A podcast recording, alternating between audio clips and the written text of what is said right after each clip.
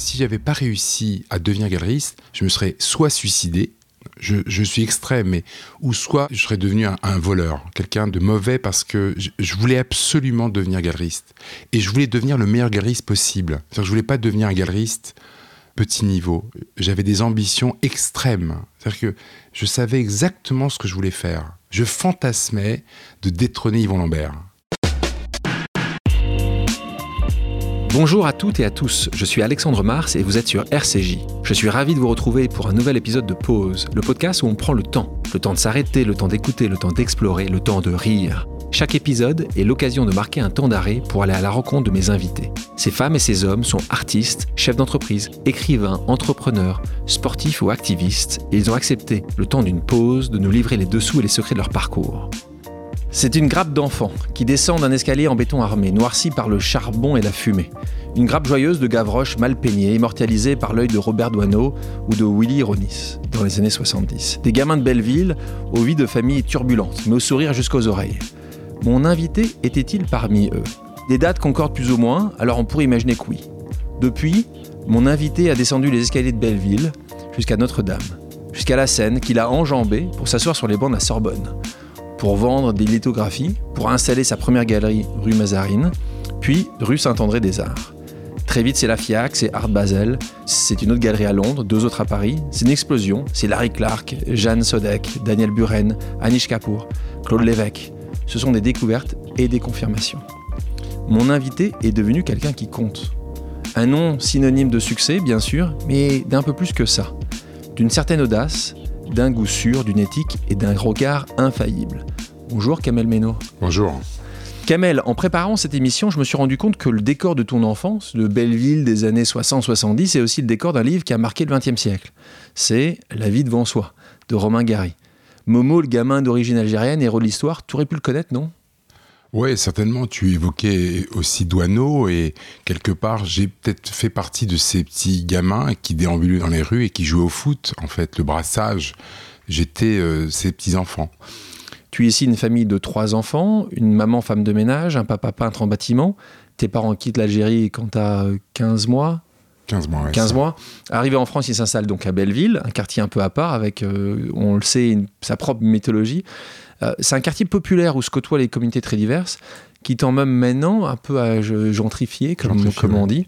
Euh, le Belleville de ton enfance, ça ressemblait à quoi? Bah À la limite, je parle un petit peu comme les vieux, mais effectivement, c'était pas le même. Hein. C'était une sorte de, multitude de, de euh, on était tous ensemble et on était tous très très très modestes. C'était un Belleville assez pauvre, mais très heureux. Bon, c'est les deux aspects qui me reviennent quand je me retourne avec beaucoup de tendresse et de nostalgie en me disant que on était assez pauvre, mais on était très heureux. Aujourd'hui, euh, bah, il y a une boboisation. Belleville, c'est autre chose, mais c'est l'histoire de la vie. J'ai pas du tout de, ce regard un petit peu en me disant avant c'était mieux. Mais est-ce que tu, te reverrais habiter là-bas? Ouais, mais ça voudrait dire que d'abord, je, je, pense que je suis trop vieux. Euh, si j'avais eu 25-30 ans, je me serais certainement installé là parce que les, appartements sont encore assez abordables, du moins pour, euh, pour vivre. Mais là, je suis trop vieux. Maintenant, je suis devenu un bourgeois. Tu penses que des enfants iront là-bas? Peut-être, elle est là, elle est derrière nous, euh, Jade, peut-être qu'elle habitera à Belleville. D'ailleurs, on va parfois euh, manger des couscous à Ménilmontant, pas loin, et elle connaît très bien. D'ailleurs, c'est souvent elle qui me demande d'aller manger un couscous dans un des derniers euh, rades qui reçoit, qui accueille des juifs, des arabes, des branchés, des filles, des PD. Magnifique. Je conseille ce truc, il y en a deux. Il y a les quatre frères qui est du côté de Couronne, que vous connaissez certainement. Et il y a le Thaïs, magnifique. Quand tu repenses à ton parcours et d'où tu viens, est-ce que tu estimes que tu t'es plus battu que les autres? C'est quoi ton booster? Est-ce que tu en as un? Est-ce que c'est une faille spécifique qui a fait que tu t'es un peu plus battu que les autres? C'est pas que de la chance. Quand ah, si, c'est de la chance. Moi, je pense que ma chance, ça a été assez rapidement, à 23-24 ans, en sortant de la fac, du moins en décidant de sortir de la fac, parce que je n'ai pas fait troisième cycle, je me suis arrêté en maîtrise. Euh, j'ai eu cette chance et cette chance, je la définis par le fait de savoir ce que je voulais faire. Donc ça, c'est vraiment une chance extraordinaire. Je savais quel était mon objectif, même si je savais aussi que ça allait être très difficile parce que j'avais pas de mentor ou j'avais pas de guide ou de quelqu'un qui pouvait me tenir par la main. Donc c'est-à-dire que tu dis là qu'à 23, 24 ans, tu savais que ça allait être l'art. Ah, j'étais persuadé. Et, et dans l'hypothèse où j'aurais pu rater, Hein. Raté, c'est-à-dire, c'est pas cette idée de la réussite matérielle, c'est de, de devenir galeriste. j'étais obsédé par cette idée. si j'avais pas réussi à devenir galeriste, je me serais soit suicidé, je, suis extrême, mais ou soit je serais devenu un, voleur, quelqu'un de mauvais parce que je, voulais absolument devenir galeriste et je voulais devenir le meilleur galeriste possible. Je voulais pas devenir un galeriste petit niveau. J'avais des ambitions extrêmes. C'est-à-dire que je savais exactement ce que je voulais faire. Je fantasmais de détrôner Yvon Lambert. C'était mon idée euh, fixe. Et c'est pour ça que je te parle de chance. Parce que quand tu as une sorte de, de chose qui te tombe en face de toi, et c'était sûr pour moi, c'était évident. Alors revenons ce jour-là. Tu grandis pas à Belleville avec des parents qui sont de milieu modeste, mhm. en te disant, en, ayant ton prénom et ton nom de famille, c'est mhm. comme aussi assez, mhm. assez clair. Et tu, tu reviens pas tout d'un coup, bah tiens, bon, pourquoi pas, euh, je deviens galeriste. Qu'est-ce qui se passe? Il y a un déclencheur, il y a, y a, tout le temps la vie des rencontres, des sortes de fulgurances je pense me souvenir de ce moment où j'ai chiné, j'ai acheté un petit catalogue qui coûtait 50 francs. Tu as cité le nom de Yann Saodek aux éditions Tachen, chez un soldeur. J'avais acheté ça, ça valait 50 francs, je l'ai acheté 10 francs.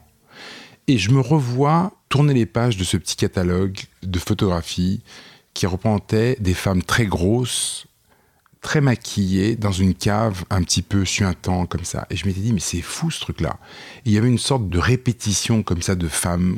Et je me suis dit, mais c'est fou. Et il se trouve qu'à la fin, euh, euh, puisqu'en fait, en parallèle à mes études, j'ai eu un petit job qui consistait à vendre des litos en porte-à-porte. Mais c'était un petit job alimentaire jusqu'à ce moment-là. Je me disais pas que.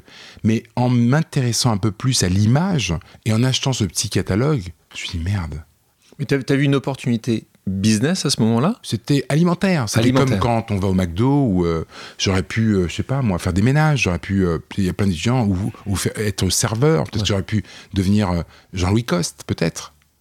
Qui sait tu vois, on était, on ne sait pas. Dans la vie, je pense qu'il y a de la chance et il y a, y a des moments.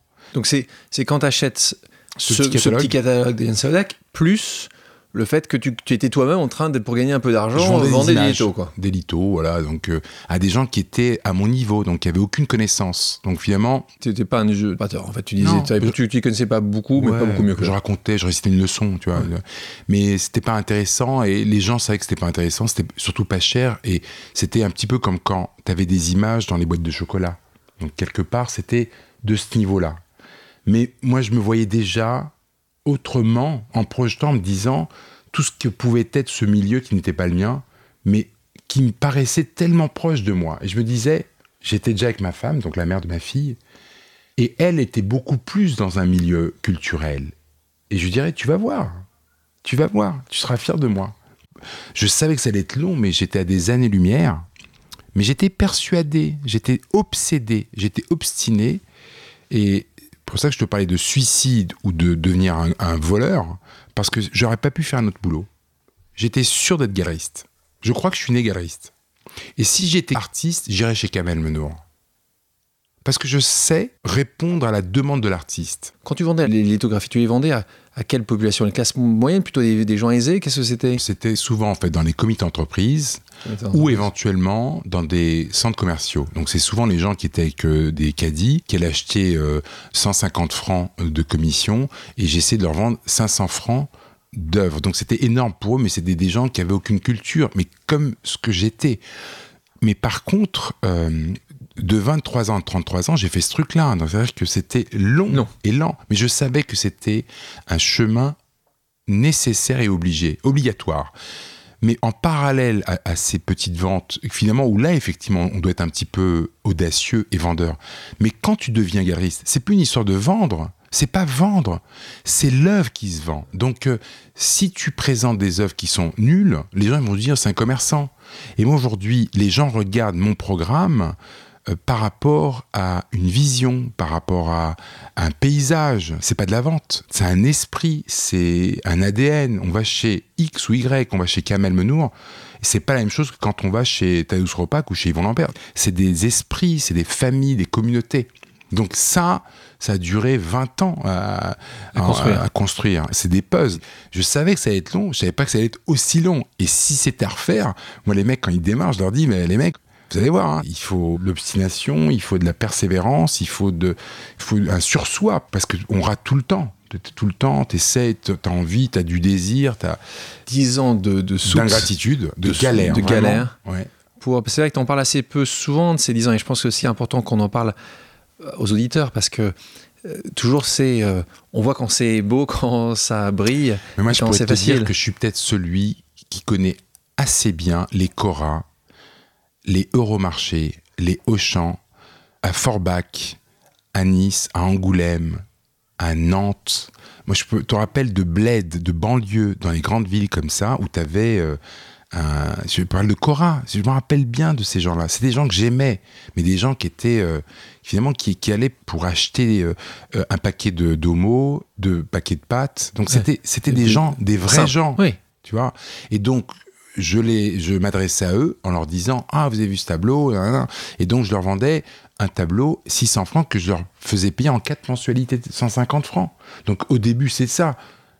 Tu le fais pendant 10 ans, c'est long, hein. C'est quand tu as une maîtrise. Moi, mes copains, ils rentraient chez Arthur Andersen, ou certains dans les banques, ou certains partaient déjà à l'étranger. Moi, je galérais euh, au- à Elkirch. Donc, je me rappelle même des villages Ouais. où on allait, où on louait comme ça. Donc, donc ça, c'était.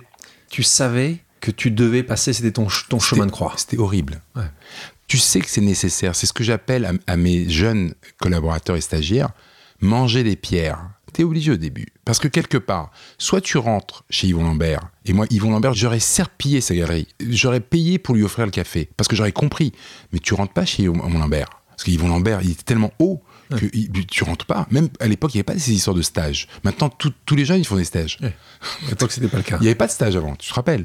Donc, euh, il fallait que je fasse ce truc-là pour, un, me faire un petit peu de, un peu de sous, et deux, rester dans ce milieu qui m'obsédait. Donc, moi, quand je revenais à Paris, après avoir fait Angoulême, je pourrais même te citer toutes ces villes. t'allais là-bas quelques jours, t'avais la, et t'avais la les valise Formule avec. 1, Formule, les Ouais. Formule 1, je les connais tous. Tous. Hein. 28 francs à 3. Je connais ça. Mais je- à la limite, c'est même pas quelque chose que. euh, J'en parle pas trop parce que quelque part, ça existe, mais il n'y a pas de poésie là-dedans. hein. Il y a une poésie de quelque chose, d'une sorte de banalité de la vie, euh, une sorte de survie. C'est pas de la vie, c'est de la survie pour ces gens. Tu vois, qui, qui galèrent. Mais ceux qu'on a vu euh, faire les, les, les, Les carrefours, les ronds-points. Donc moi, je les ai rencontrés pendant 10 ans. Et bon, comme je suis quelqu'un qui a de l'empathie, c'était facile pour moi. Mais au bout d'un moment, quand je revenais à Paris, j'allais faire les expositions. J'allais me confronter à, de l'art que je ne comprenais pas, où je m'achetais des livres et des livres et des livres et je faisais des expositions, et, tu vois. Et au bout d'un moment, après 10 ans, j'ai un autre souvenir après l'histoire du catalogue de Yann Saudek. On est en 1998, en octobre. À l'époque, la FIAC était euh, où se trouve maintenant le musée des Arts Premiers. Donc c'était un chapiteau où, euh, voilà. Parce qu'en fait, le Grand Palais était en, en réfection. Et il y avait donc toutes les galeries qui exposaient là, qui étaient les meilleures galeries de l'époque. Et moi, je me rappelle, j'allais chaque année. Et en 98, chaque année, moi, je fantasmais en me disant, mais quand est-ce que ça va être mon tour? Et j'étais avec Annika, la mère de, de Jade, et je me rappellerai toujours, moi, je scannais pratiquement toutes les galeries pour essayer de, me rappeler de- des artistes qui elles présentaient, ces galeries, et aussi du nom de ces galeries. Et au bout d'un moment, tu ressors et tu as une paire de, boules comme ça, mais qui pèsent, qui pèsent 10 kilos. Parce que tu te dis, euh, t'arrives plus. Parce que tu sais que tu sors de la FIAC, Ouais. tu vas te taper. retournes- tu retournes à Forbach. voilà, à. Et donc, au bout d'un moment, tu vois, c'est. Voilà. Bon. Et à ce moment-là, j'avais dit à Annika, ne parle pas. Annika était derrière moi. On avait, à l'époque, on habitait Porte de Vanves. Et je me rappelle, j'ai marché quai Branly jusqu'à la porte de Vanves, à marcher, et Annika était devant. Et moi, je marchais, je suis grand, avec des grandes enjambées, à pleurer tout seul, mais de rage. Et là, c'est de la rage. Parce que je me dis, s'il se passe pas un truc, là, je, là, je deviens, je peux devenir un criminel. Parce que tu dis que le train passe devant toi et tu dis, mais quand est-ce que ça va s'arrêter, que tu vas pouvoir rentrer dedans? Finalement, une fois, deux fois, moi, Annika, on était ensemble depuis déjà 7-8 ans et moi, j'avais dit à sa mère et son père, vous verrez. Donc, elle, elle commençait à bosser à la mode en Limoges dé- déjà. Tu vois, elle, avait un petit, elle était architecte d'intérieur, bossait. Et moi, je partais comme ça. Et donc, Ouais. au moment, j'avais envie d'avoir une, une galerie et faire quelque chose. Et à ce moment, il y a quand même des choses qui viennent. Et je pense que euh, en en parlant à droite à gauche, une personne m'a dit qu'il y avait une galerie qui était fermée, celle de la rue Mazarine. Le jeune mec qui était là-bas, qui s'appelait Le Pauvre est mort, chaque fois je pense à lui. Il s'appelait François Mitaine. Il avait monté à l'époque cette exposition, du moins cette manifestation parallèle à la FIA qui s'appelait Le Cirque, qui était un type un peu qui était chroniqueur à FG, un mec un peu branché comme ça. Et pendant 15 mois, il n'avait pas payé le loyer. Donc le propriétaire l'a viré, clause de révision de bail. On me l'a présenté. Jamais je pensais que j'allais rencontrer ce mec-là. Je savais même pas qui était ce mec-là. Et il m'avait demandé 70 000 francs de l'époque pour qu'il puisse me présenter le propriétaire. Je pensais que c'était une arnaque. Je m'étais dit, j'avais dit à Nika le soir, il y a un mec qui m'a proposé 70 000 francs, qu'est-ce que tu fais? Une sorte de tantine, tu sais, le, à la chinoise. J'ai appelé ma mère et mon frère, 70 000 francs de l'époque, c'était quand même de l'argent, 70 000 francs. On les a réunis. Je les avais dans la poche, je me rappelle, 70 000 francs, billets de 500 francs, les Pascal. Tu vas chez le mec et tu dis, est-ce que tu lui donnes, se casse Parce que c'est quoi qu'il va te dire?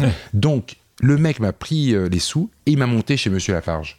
Monsieur Lafarge, c'était propriétaire auvergnat, raciste comme tout, qui se dit c'est quoi ce truc-là? Et donc je lui ai expliqué que j'avais un projet, que j'étais galeriste et que ça faisait 10 ans que j'attendais. Et je sais pas ce qu'il a pris le mec. Il m'a fait signer mon 369. Monsieur Lafarge qui est mort lui aussi, tu vois, comme croire que. Mais lui était vieux, c'est un libraire. Raciste. Et on est devenu, on est devenu, Raciste. ouais, pas raciste, avec des clichés. Avec des clichés. C'est il se dit Kamel Menon, c'est quoi ça? C'est- ça, Mazarine, ça, peut marcher. Ça, ne marchera jamais. et qui- t'es pas galeriste. D'ailleurs, les premières années, moi, la galerie, elle n'avait pas de nom parce que tu vois, pas de programme, pas d'identité euh, dans un quartier quand même assez. euh, avec de la cooptation, c'est-à-dire que c'est souvent euh, un tel qui a été avec un tel, qui était des trucs, un fils de machin. Donc moi, Kamel Menon, les mecs, ils se disaient en face du parking, c'est pas possible, ça marche pas. Donc moi, pendant un, un- Combien, pendant- combien d'années? Tu vas te marrer. Pendant six mois, j'ai montré de la butte Montmartre. C'est-à-dire qu'on a montré de la butte Montmartre. Parce qu'on savait pas, qu'est-ce que tu fais? Ouais. Tu essayes, tu paies le loyer. C'était 17 000 francs de l'époque, le loyer. 2 000 euros. Je me rappelle bien. Et donc, je travaillais le dimanche. Mais c'est bien, c'est pas, c'est ce que j'appelle bouffer des pierres. C'est-à-dire qu'au début, tu te. Voilà. Mais assez rapidement, on a eu la baraka. Je te dis, quelque part par rapport aux mecs qui montent des guerriers qui ferment, là, tu te dis, on a été accepté à la FIAC en 2001. 2001. Mais c'est un, un miracle. Moi, je suis arrivé à un moment où l'art en France, il était complètement. euh, il, était au ralenti, c'est-à-dire qu'il n'y avait rien. Tu étais français, tu étais vraiment. euh, t'étais mé- méprisé. C'était même pas que tu étais même pas inconsidéré, tu étais méprisé, parce que finalement, c'était un art subventionné. C'était l'art des fracs, tu vois. Donc, quelque part, quand tu étais acteur et quand tu avais une galerie, tu étais parfois la FIAC et tu n'étais jamais dans les foires internationales. Et nous, nous nous ont pris parce qu'en fait, c'était complètement à un niveau complètement. euh, tu vois, c'était rien. Pour revenir sur cette histoire très personnelle, qui était que globalement, tu disais, mais le train ne s'arrêtera jamais. Et que tu es hacké et il s'arrête jamais, et tu reviens le lendemain et tu vois que le train s'arrête jamais. C'est ce qui arrive pour beaucoup de gens qui se disent, c'est pas pour moi. Ceux qui viennent voir, qui font partie de ces, ces gens qui se disent, cette société n'est pas la mienne, elle n'est pas faite pour moi, elle m'écoute pas, elle m'entend pas. Qu'est-ce que tu leur dis? Tu leur dis que euh, beaucoup de chance et beaucoup de travail. C'est, tu- je crois pas qu'il y a la chance. Tu peux pas dire que c'est juste la chance. C'est, Ah, C'est beaucoup de c'est que t'as- travail. regarde, parce que souvent, c'est mon introduction. Tu dis c'est la chance. Regarde le travail. Jade, elle- qui est présente, ma fille, donc elle a 14 ans, elle le sait. D'ailleurs, ma femme me reproche souvent en me disant T'as pas d'amis? Tu fais que bosser. Parce que mon cerveau est constamment en alerte. Et bien entendu tu dois t'informer, bien entendu tu dois lire tous les livres, bien entendu tu dois être au courant de toutes les expositions. C'est beaucoup, beaucoup de travail. Alors moi, je veux pas rentrer dans le registre, me dire Kamel Menon, donc j'ai plus bossé que les autres ou c'était plus dur. Non, c'était aussi dur si je m'appelais Pascal Martin. Pourquoi je vais vous dire C'est que rentrer dans ce petit microcosme qu'est l'art, que tu t'appelles Kamel ou Jean-Paul, quand tu sais pas, tu sais pas. Donc, euh, il faut que tu bosses. Il faut que tu puisses comprendre un petit peu le vocabulaire, l'assimiler euh, et, pouvoir ensuite t'exprimer et avoir euh, la possibilité euh, d'apprécier. Et après, tu l'as ou tu l'as pas, ça. Tu l'as ou tu l'as pas. Parce qu'il y a, a l'apprentissage, cette formation que tu peux avoir par rapport. Et en- ensuite, tu l'as ou tu l'as pas. Et je pense que le bon Dieu me l'a donné, ça. Tu piges les trucs, tu comprends, tu vois ce que ça veut dire. On parlait de ta maman que tu appelles ton phare. hein. Elle t'a toujours poussé à exceller. Donc ça m'amusait, m'interpellait quand tu expliques qu'elle était intransigeante avec l'orthographe et tes dictées, alors que même elle, elle savait pas forcément lire le français. Ouais.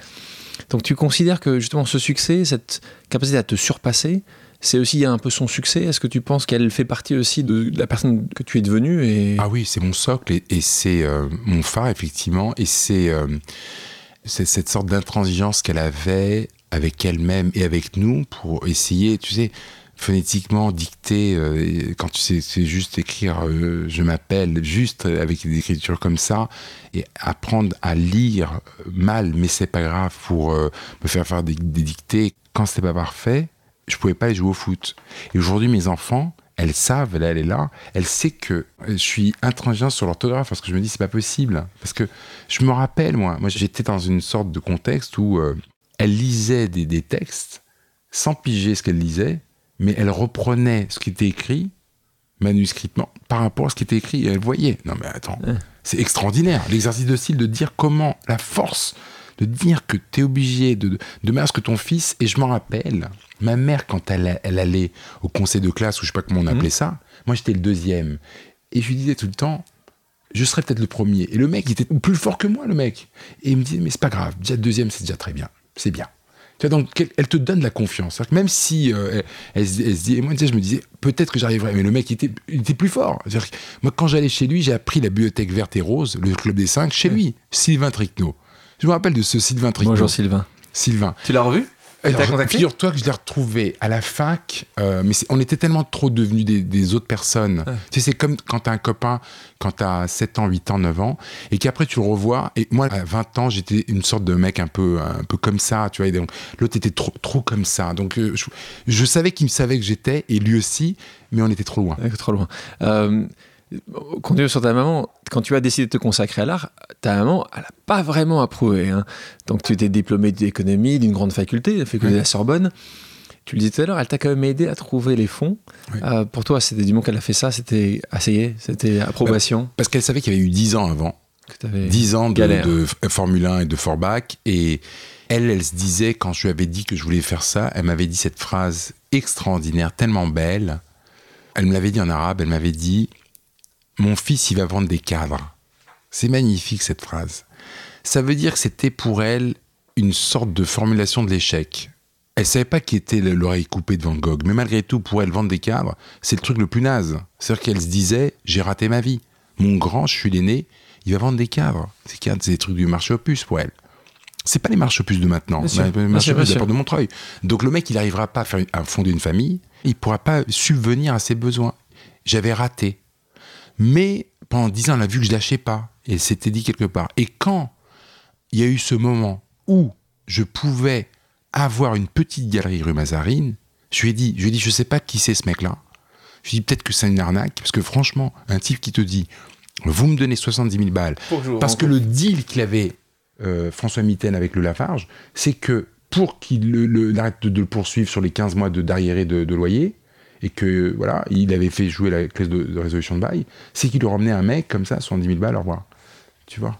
Donc, tu vois, la- la- tu vois c'est ça, part, confiance. des moments, tu te dis, Ouais. le mec, voilà. Et ce François Mitaine, finalement, c'était un type progressiste, homosexuel, fin, une vraie, un vrai- une vraie poésie dans le regard.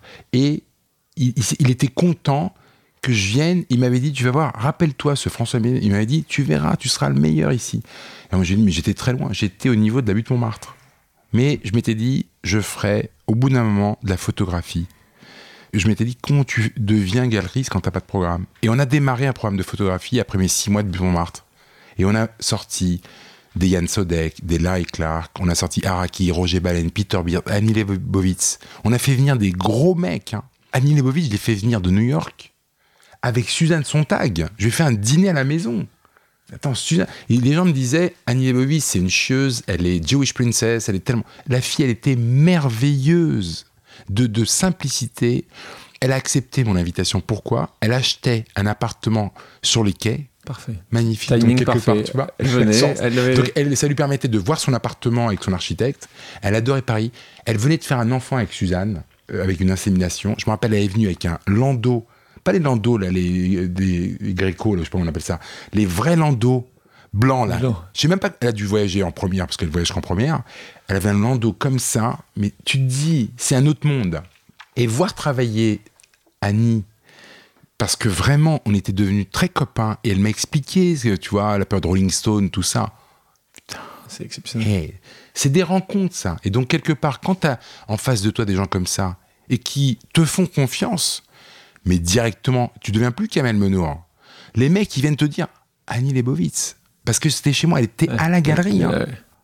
Tu sais, donc au début, tu le fais en te disant j'y vais, t'es audacieux. Et après, quand t'es capable et t'es sérieux et que tu, tu sers la, la dame, parce que je l'ai servi, j'ai donné un, un, déjeuner à la maison avec Jean-Luc Monterosso, mais il hallucinait le mec, c'est le directeur de la MEP. Il hallucinait, jamais il aurait osé. Tu as utilisé le terme audacieux. Ça, c'est quelque chose qui euh, nous saute aux yeux de tout le monde, ton audace. Alors, ouais, j'essaye en tout cas. Dit, tu dis, le sujet, euh, c'est certainement vrai, ou c'est la légende urbaine maintenant, à 16 ans, tu t'appelles les camels, tu débarques avec une jeune fille en boîte de nuit branchée, et hop, tout d'un coup, la discrimination qui pourrait entourer ces lieux n'existe plus. Tu rentres, tu bosses pour gagner un peu d'argent chez Thomson. Cette histoire, tu vends des télés, mais tu sais même pas euh, comment la brancher. La ligne de mire. Euh, et, et après, il y a une histoire qui se rapproche plus de l'actualité. C'est euh, cette expo à la FIAC de Peter Beard. Tu peux m'expliquer ce culot? Comment tu as fait avec lui? Comment tu as proposé quelque chose à la FIAC sans l'avoir même rencontré Quelle date tu as? 2000 ou 2001 2000 ou 2001 C'est. Je crois que c'est 2000. 2000. Donc, c'est l'année des One Man Show. Donc, j'ai un concours de circonstances extraordinaire. Donc, je te disais que la FIAC était moribonde. Il y avait, je me rappelle, une couverture du magazine Beaux-Arts qui disait la FIAC est-elle morte ou un truc comme ça. C'est-à-dire que le niveau de, la FIAC était, euh, c'était fini. Tu vois, c'était au revoir. Et donc, ils avaient organisé, et ce qui était assez intéressant à l'époque, c'était Porte de Versailles. Donc il y a un, changement d'emplacement de, de, de, des quais à la porte de Versailles. Donc tu vois, t'imagines la foire aux bestiaux. C'était naze. Et ils avaient fait une édition avec les One Man Show. J'avais fait à l'époque, donc moi la elle avait un an, une application pour proposer un artiste qui s'appelait Criki. Donc, qui est un artiste pas mal, mais bon, sans plus. Et donc, je m'étais fait dégager. Donc, ils avaient refusé, ce qui est tout à fait normal. Moi, j'essayais, je me faisais les dents. Tu vois, j'étais quand même très. Là, je m'étais dit, il faut que j'avance et que je trouve. Et, j'avais rencontré Peter Beard à une soirée, on avait sympathisé, tout ça, et en blaguant, je lui ai dit, on devrait faire une exposition. Il exposait à New York dans une galerie qui s'appelait The Time is Always Now, je me rappelle. Un grand loft, euh, assaut, sublime.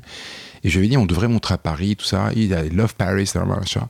Et je lui ai dit, mais pourquoi on ferait pas la FIAC? Et le mec, il me dit, what is FIAC? Il savait même pas ce qu'était la FIAC. Donc je lui explique ce que c'est la FIAC, il me dit, why not? Bon, j'entends le why not, j'envoie. Pour toi, c'était un oui. Mais ouais, why not? Il, il le fait. Donc euh, à l'époque, c'était Véronique Jobé-Duval, qui est la fille de, de la galerie Louis Carré. Et j'appelle la FIAC en me disant qu'éventuellement, et il y a ce qu'on appelle les repêchés. Je lui dis qu'éventuellement, j'ai la possibilité de faire Peter Beard, est-ce que c'est possible de postuler? Elle me dit, ah bah écoutez, si c'est... Je dis, ouais, c'est voilà. Et Peter Beard, c'est qui? C'est le cinéma expérimental des années 60, Jonas Mekas, tout ça. Donc c'est un type, euh, tu vois, Andy Warhol, machin. Et donc, euh, ils étudient le dossier, et paf, ils me disent Amen avec, je me rappelle, la contrainte, c'est que uniquement sur ce projet. C'est-à-dire que tu peux pas être accepté Kamel Menour si éventuellement tu emmènes un autre projet. C'est-à-dire que si le mec il te plante, il te plante, t'es mort. Et voilà. Donc bon, à charge à moi de, de, de, ramener le Peter. Donc je suis allé le voir, je me rappelle, il était à l'hôtel du Cap. Tu sais, à Aise, là, le très joli hôtel. Là, machin. À l'époque, j'avais un, un Ford Transit. Je suis avec Annika, je me rappelle toute ma vie. Je suis descendu à l'hôtel du Cap, tu sais, le, le ouais, sublime, sublime hôtel. Voilà. Dans mon transit, que j'ai garé à 300 mètres, parce que tu peux pas rentrer avec ce truc-là, c'est pas possible. On marche, il transpirait, machin, et tu vas voir Peter avec des nanas et des machins, et du champagne et des machins. Et ah on fait le FIAC, et donc, ah ouais, FIAC, super. Lui, il est content, ouais. parce qu'il sait pas ce que c'est, ça veut ouais. dire pour toi. Machin, when is it? Octobre, machin, tu donnes la date, ça, donc on est en mai. Et le mec, il a passé tout l'été sur des yachts avec des copains okay. à faire la fête, machin. Et il m'avait promis de faire les photos. Donc il devait faire les photos. Et alors, à chaque fois. Évidemment. Tu t'attends, t'attends, il retourne à New York, tout ça. Et donc, en fait, bon, je la fais courte. Deux jours avant, on reçoit les photos. Deux jours avant, impossible d'encadrer. Impossible. Donc, on a punaisé. D'ailleurs, j'ai les photos, ça, je pourrais les envoyer. Punaisé tout notre stand. Mais à l'époque, il y avait une dimension conceptuelle. C'est-à-dire que tu punaises, il y a quelque chose qui est. C'est encore, mieux, encore mieux, en fait. Donc, finalement, ça a participé à un truc. Agnès B est venue, de machin. De tellement de gens. Je me rappelle, il y avait la Galerie Malboro qui avait un triptyque, Radavi aussi, un triptyque de Peter peint par Bacon. De Peter Beard. Putain, mais ouais. ça veut dire que tout de suite, tu rentres dans le machin. C'est pas toi, c'est Malboro. Mais donc, tu vois, quelque part, il y a un petit triptyque comme ça, tu vois sublime, tu vois, avec trois portraits, mais, trois mais... facettes de lui comme ça, avec des têtes euh, éclatées. Magnifique. Et donc les gens te regardent après. Parce que quand tu rentres à la FIAC, ça rigole plus là. C'est ah ouais. le passeport. en plus, c'est le passeport. Donc tu rentres après, voilà. Et quand tu parles de ce culot, euh, quand on évoque ce culot, comment il se définit? Est-ce que tu as encore du culot aujourd'hui? Tu as encore cette audace? Non, en tout cas, j'ai des désirs, j'ai des fantasmes, j'ai de l'envie, et c'est que ça. C'est plus des désirs, de l'envie. euh, tu vois, que, tu vois, nous, par, un, un de mes derniers euh, culots ou audaces, peut-être, d'ailleurs, il y a eu une actualité, il a été vendu. On a montré il y a un mois de ça ce tableau de Caravage qui a été trouvé à Toulouse, dont tu as peut-être entendu parler. Il y a eu, euh, il y a quatre ans de ça, une famille toulousaine, en vidant son grenier, euh, dans le cadre d'une indivision, ont retrouvé un vieux tableau qu'ils l'ont fait expertiser. Un an de travail, c'est un Caravage, d'après l'expert turquin. Donc le tableau euh, est, interdit de, pas de passeport par le ministère de la Culture. À l'époque, c'était Audrey Azoulay. Et donc, ils ont essayé de le faire acheter par, par le Louvre. Le tableau était estimé entre 120 et 150 millions. Beaucoup d'argent. Ils n'ont pas réussi. En décembre dernier, plus de passeport. Ils, ont la possibilité de le vendre. Et donc, ils, devaient le vendre le 28 juin. Euh, moi, je connais bien Turquin. Il a fait deux, trois expositions. Une à New York chez Adams, une à Londres chez Colnaghi. Je lui ai dit, mais il faut qu'on montre ce truc-là. Et on l'a montré chez nous à la galerie. Donc, dans une galerie d'art contemporain, c'est pas la doxa, c'est pas le truc de montrer. Moi, j'étais très excité de montrer ce tableau. Parce que quelque part, tu fais des ponts entre 1607 et 2018. C'est ça aujourd'hui l'art. On a montré en diagonale d'une simèse un haut relief de Buren avec des miroirs qui permettait en fait de voir des, des- des parcelles de ce, ce tableau. Judith et Holoferne, sublime. Judith qui égorge Holoferne, magnifique. Donc Quand- imagines, c'est ça ce que j'appelle l'audace. C'est pas, c'était pas à vendre. C'était uniquement, par contre, tu te positionnes et tu as tous tes collègues qui se disent, waouh, putain le menour encore. C'est ça l'art. L'art, c'est quelque part ouvrir, créer des porosités, tu vois, des, des- des interactions entre différents, et ne pas répéter un schéma existant comme ça que tu fais. Tu n'as plus envie. Moi, ce qui m'excite, c'est ça. C'est ça mon audace. Le milieu dans lequel tu baignes aujourd'hui, tu as un milieu souvent qualifié d'élitiste. Euh, on a l'image d'un milieu fermé, Très. euh, très fermé. Euh, pour quelqu'un qui s'est mis sur le tard comme toi, sans avoir fait les beaux-arts, bon, tout le monde ne les a pas fait, mais en tout cas, Mhm. c'est un intérêt. est-ce que tu as l'impression que tu devais acquérir certains de ces codes sociaux, qu'aujourd'hui, ils sont certainement euh, totalement en toi? Ouais. Est-ce que tu te souviens qu'il y avait des choses que- qui étaient à, à apprendre, à comprendre? Ouais. T'en as eu beaucoup comme ça, Ouais. c'est vraiment un milieu assez compliqué. Il était compliqué pour toi euh, Ah oui, il y a des codes, il y a des codes, effectivement. Euh, au début, j'étais même un peu complexé. Quelque part, Bien sûr. Tu te dis merde que le, le seul moment où je me sentais très très à l'aise c'est les vernissages et l'après vernissage parce que on faisait des fêtes incroyables dans mon appartement quand on n'avait pas encore les enfants. On était toujours dans la rubrique euh, Nuit blanche d'Éric Dahan dans l'IB tu sais, tu Ah, bien sûr. donc le serpent tout ça moi j'étais dans tous les voilà. parce que ça c'était mon, mon, mon milieu. Moi j'étais au bain douche quand j'avais 16 ans t'en parlais. Donc je sais ça. Mais par contre euh, les dîners les machins c'était pas mon truc. Et, et jusqu'à maintenant je suis pas tellement dîner assis je sais les dîners placés machin mais euh, à la limite c'est côté un peu comme ça euh, voilà ça fait partie on en fait quelques-uns mais euh, bien entendu que tu, acquiers un peu des comportements des attitudes des, et maintenant c'est mon- naturel mais c'est- ça s'est pas fait. Et tu parlais tout à l'heure, en fait, quand, quand on parlait de, travail ou de plus travailler avec les autres, c'était pas forcément parce que tu t'appelais pas Jean-Charles. C'était juste parce que pour réussir, pour tout le monde, il faut travailler plus que les autres. Il n'y a pas beaucoup euh, d'autres choix. Mais sur cette partie, euh, Kamel, est-ce que toi, tu as senti euh, le racisme comme quelque chose sur lequel tu devais transiger? Est-ce que tu as transigé? Tu as trouvé ça comme un frein à ta carrière ou justement, comme tu étais le seul Ouais. non Jean-Charles de ce secteur, tu as trouvé ça comme une force ou comme quelque chose qui était différent? Les gens se souvenaient de toi parce qu'ils disaient Waouh, c'est encore plus incroyable. Je t'ai parlé de la Farge, Ouais. euh, tu vois, et pour qui j'ai une vraie amitié, hein, parce que c'est un type euh, merveilleux et que Dieu et son âme, il est au ciel. J'ai pas ressenti de manière directe, mais peut-être que certainement les gens devaient se dire Ah, c'est qui? Kamel Menour, on comprenait pas trop. D'ailleurs, Menour, c'est même le nom de ma mère. Parce que mon, le nom de mon père, c'est un- une autre. Mais c'était un parti pris de prendre pour assumer. euh, ton nom le de ton papa, c'est quoi? Medjoub. Et Menour, pour moi, c'était une sorte de tribute to, tu vois? Quelque part, je voulais lui rendre hommage à ma mère. Parce que ma mère, c'est elle. C'est elle qui m'a, qui, tu vois, je, moi, ma mère m'a appris tellement de trucs que j'oublie pas quand j'ai des moments difficiles, je pense à ma mère, je me dis, mais attends, c'est du, c'est du gâteau, moi. Parce que elle, elle a vraiment traversé des moments difficiles. Donc, quelque part, pour répondre précisément à ta question, non, j'ai pas vécu de. Peut-être que quelque part il y avait des gens qui, mais après tout, j'étais tellement euh, obstiné, obsédé, je le traçais. Voilà. Tu dis, t'en parlais tout à l'heure, ton kiff, c'est de pouvoir déjeuner dans ce boui-boui euh, euh, ou euh, manger, manger à Barbès, lendemain être avec la haute société parisienne. T'es à l'aise partout, avec tout le monde. Alors, ça vient d'où ce côté camélon social? T'arrives à le définir, c'est encore ta maman C'est c'est parce que la vie était dure et que tu as dû justement apprendre à, à, être ce caméléon, à s'adapter à, à toute situation? Je sais pas. Peut-être un peu comme toi, Alexandre. Je pense que j'ai le sentiment que tu pourrais tout à fait, toi, être avec Galériste. un. Ouais, peut-être. Dans une autre vie, peut-être, ou tu sais jamais. Mais je crois que quelque part, tu l'as en toi, ça, d'être. Euh, je suis quelqu'un qui observe et qui essaie de comprendre et de. J'ai une sorte de, bienveillance, de me dire que. Tu vois, de, de, de, tolérance qui fait que je comprends un peu, plus ou moins. J'essaie de voir et de.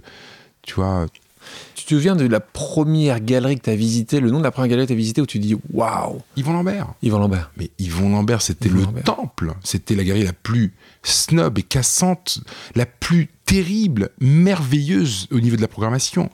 Mais attends, mais passe droit, hein, tu rentres pas. C'est-à-dire que c'était sublime parce que c'était l'avant-garde, c'était l'art, tout. Mais par contre, euh, il, fallait, il fallait mériter euh, le, fait de rentrer. Le passe-droit. Tu en parles, en tout cas, les, les, artistes parlent de toi comme quelqu'un qu'ils adorent. Euh, donc je voulais qu'on parle justement de certains de ces artistes-là et que tu nous racontes l'histoire, l'histoire du début, pourquoi ils ont accepté que tu puisses les représenter, exposer. Prenons Daniel Buren, par exemple. donc artiste plasticien que beaucoup de gens connaissent en France parce que euh, il a fait les colonnes de Buren, c'est pour ça. Mhm. À ton avis, qu'est-ce qui l'a séduit chez toi? Est-ce que tu peux nous raconter l'histoire quand tu l'as rencontré euh, dans l'avion? Est-ce que tu peux nous voilà Donc tu connais l'histoire, tu souris. Ouais, rapidement. Mais toujours en parlant d'audace. Ouais, ouais. En fait, donc c'était ce moment où je passe de la petite galerie de la rue Mazarine et ensuite la rue Saint-André-les-Arts et je sentais qu'il fallait que je passe, euh, je change de case et que je passe un cap. Et donc un de mes amis commissaire d'exposition me dit que Daniel Buren vient de quitter, donc il, c'est vrai qu'il n'a pas changé de galerie pour moi, il avait quitté une galerie comme parfois on quitte sa femme ou on quitte son mari. Et c'était une des plus grandes galeries au monde, c'était Mine Goodman, donc, qui est une galerie très importante à tout point de vue, très respectée, galerie new-yorkaise et parisienne. Et, le mec me dit, est-ce qu'éventuellement tu vas le rencontrer? Moi, Daniel Buren, je me disais, mais oui, je vais le rencontrer. Tu vois, le mec, euh, il organise un, dîner. Euh, Buren n'avait jamais entendu parler de moi. Il savait même pas qui j'étais. Il n'avait même pas entendu mon nom. Euh, il a parlé que de lui. Parce que Buren parle souvent que de lui. Buren, c'est un type qui a tellement de projets qu'il parle que de lui. Donc tu l'écoutes et tu, bois ses paroles. Bon, dîner au Marco Polo, je me rappelle. à côté de la galerie. Voilà, très sympa, mais je me suis dit, waouh, quel mec. Et euh, avait fait, avait fait les écrits de, Buren, donc euh, ils avaient beaucoup parlé de choses que je ne connaissais pas ou que je comprenais pas. Bon, je m'étais le lendemain acheté les écrits pour savoir de quoi il parlait. Euh. Et six mois plus tard, je retrouve à l'aéroport, moi j'allais donc à, j'allais à Guangzhou, donc à la Biennale de Guangzhou, pour Zineb Sedira, et lui, il faisait une exposition chez Hermès à Séoul. Et on se trouve sur le pas de l'avion, et lui me dit ah, tiens vous allez où? Je vais hein. et il me dit bah tiens. Alors lui il voyageait. Je me rappelle c'était un peu ça c'était un peu j'ai trouvé le truc pour faire que ça soit sympa. Alors franchement je me dis putain merde. Lui il voyageait en business et moi je voyageais en éco. Et donc et c'était un étage un voyage un, avion à étage. Et donc lui il monte à un truc et il me dit je dis je suis là là. Et il me dit bah je viendrai vous prendre un café avec vous. Oups. Et là le mec assez rapidement donc on déjeune et, et Déjà, jeunes je m'en rappelle pas. Et donc, assez rapidement, il descend. Et là, en fait, je l'ai coincé 7 heures. C'est-à-dire que je m'étais dit, le Buren, là. Il sortira de l'avion, il sera avec moi. Il est mort. Et donc, on a, on a, refait le monde. Il a beaucoup parlé de ses projets, de ses bagarres, parce que c'est un type qui a, qui a été vraiment dans la, confrontation avec l'État. Il m'a beaucoup parlé euh, euh, des deux plateaux. D'ailleurs, c'est le titre exact de, des, colonnes. Mais tout le monde les appelle les colonnes. Mais, et donc, de ces des polémiques, de, l'antisémitisme, parce qu'il a, il a, il a, vécu, il a subi ça. Et c'était merveilleux, parce que je lui racontais un petit peu ma vie, et je lui disais que dans l'hypothèse où il pouvait envisager mon offre, je serais, je lui avais dit, je me rappelle cette phrase, si j'avais été Buren, j'irais jamais chez Templon ou chez Yvon Lambert, pourquoi? Parce que c'est un plat réchauffé. J'irai chez Menour parce que je le ferai monter sur l'Everest. Alors, il a retenu ce truc-là. et il rajoute quelque chose parce que tu le diras peut-être pas. Il a ajouté après quand il a signé avec toi. celui qui avait le moins d'arguments au départ a gagné. Bah ouais, parce qu'il y avait en face de moi, contre moi, j'avais Templon, Yvon Lambert, Noirmont et Perrotin. Donc Perrotin qui était un peu comme moi, mais un peu différent, mais comme moi. Et finalement, le mec, 15 jours plus tard, c'est lui qui m'a appelé. Il m'a dit cette phrase, je m'en rappellerai toujours. C'est lui qui m'a appelé. Menour, ouais, euh, vous êtes toujours intéressé par moi. Buren, c'est vous, vous plaisantez. Et alors là, tout de suite, et alors il m'avait dit cette phrase. Vous savez, je suis un vieux singe. euh, on va le faire comme ça. Il n'a pas voulu qu'on puisse le l'annoncer parce qu'il avait peur. Il m'avait demandé deux choses. Première chose, que je trouve un nouvel en- endroit, puisque on part de la petite galerie. Et deuxième chose, il voulait pas être le premier artiste. Tu vois, donc le mec très intelligent, Ouais. très, tu vois, il Ouais. savait exactement Pro. ce qu'il faisait, euh, pro, voilà. Quand tu parles d'art contemporain, il y a un certain nombre de personnes qui, qui critiquent, euh, ne comprenant pas forcément cet art et en jugeant les prix parfois assez exorbitants, parfois vu à la simplicité de l'œuvre. Euh, tu as l'habitude de ça? Est-ce que tu réponds encore? Tu essayes de te faire comprendre? Tu dis juste l'art, justement, c'est tellement personnel que c'est difficile à Ouais, expliquer. Mais, ou, mais- euh, mais j'entends ces, ces- ces arguments que- qui sont assez fréquents, mais, mais quelque ouais. part, ils sont récurrents. Mais je te dirais que c'est souvent par méconnaissance. Et euh, si tu n'as pas la clé pour euh, pénétrer dans, dans- dans- dans le territoire, bah, tu restes et tu te dis, ouais, c'est n'importe quoi, mon fils, il fait la même chose. à force de côtoyer autant d'artistes, est-ce que toi-même, tu t'es déjà essayé à la photographie, à l'art plastique?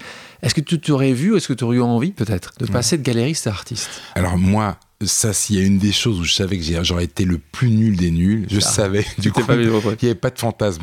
J'avais, le- je me disais, je serais le meilleur galeriste possible, mais je savais que, un, je sais même pas, tu sais, au début, on faisait de la photo, je- les gens, ils venaient me raconter des histoires de Leica 260 avec des, des diaphragmes. Je savais même pas changer, je m'en fous. Moi, ce qui m'importe, C'est le produit final. c'est la poésie que tu tires d'une fenêtre dans laquelle tu vois euh, un petit. Tu parlais des, des petits garçons de, de, de, de ouais. de, l'humanisme, de, de, de petits garçons de Belleville. Mais c'est ça qui m'intéresse. Je m'en fous de savoir l'argentique, le, civ- le, le numérique. On me racontait des trucs. Il y avait des mecs qui venaient, avec- je me rappelle, avec des colliers comme ça, un petit Leica, et ils me racontaient en ISO, je sais pas. Je ne savais pas, et je leur disais, je ne sais pas, je mentais M'en pas, et je m'en fous. M'en fous. C'est de la cuisine pour moi. Les réseaux sociaux multiplient les images, les œuvres. Toi-même, tu as plus de 60 000 followers sur Instagram. Quel regard tu portes sur ce réseau d'images? Bah aujourd'hui, c'est une autre forme de découvrir, d'apprécier, d'entendre les musiques. Euh, ça participe à, tu vois, c'est- c'est-à-dire que il y a une telle accélération des choses que la galerie reste malgré tout traditionnellement nécessaire à, à la, à la mostration, à la présentation d'exposition, mais tu peux euh, teaser, raconter un petit peu. C'est-à-dire qu'aujourd'hui, une exposition chez Kamel, elle aura la possibilité d'être vue à San Francisco, à Tombouctou, à Shanghai. à- donc c'est quand même extraordinaire cette. donc, donc, tu considères que ça va la rendre plus accessible, mais est-ce que ça va la banaliser? Est-ce que c'est grave que ça la banalise? Non, ça, ça banalise un petit peu, mais malgré tout, la magie d'être face à une œuvre, c'est irremplaçable. Parlons euh, d'un autre sujet essentiel pour toi ces dernières années. Imagine. Ouais. Donc en 2015, tu te portes au soutien de la recherche contre les maladies génétiques aux côtés de l'Institut. Imagine.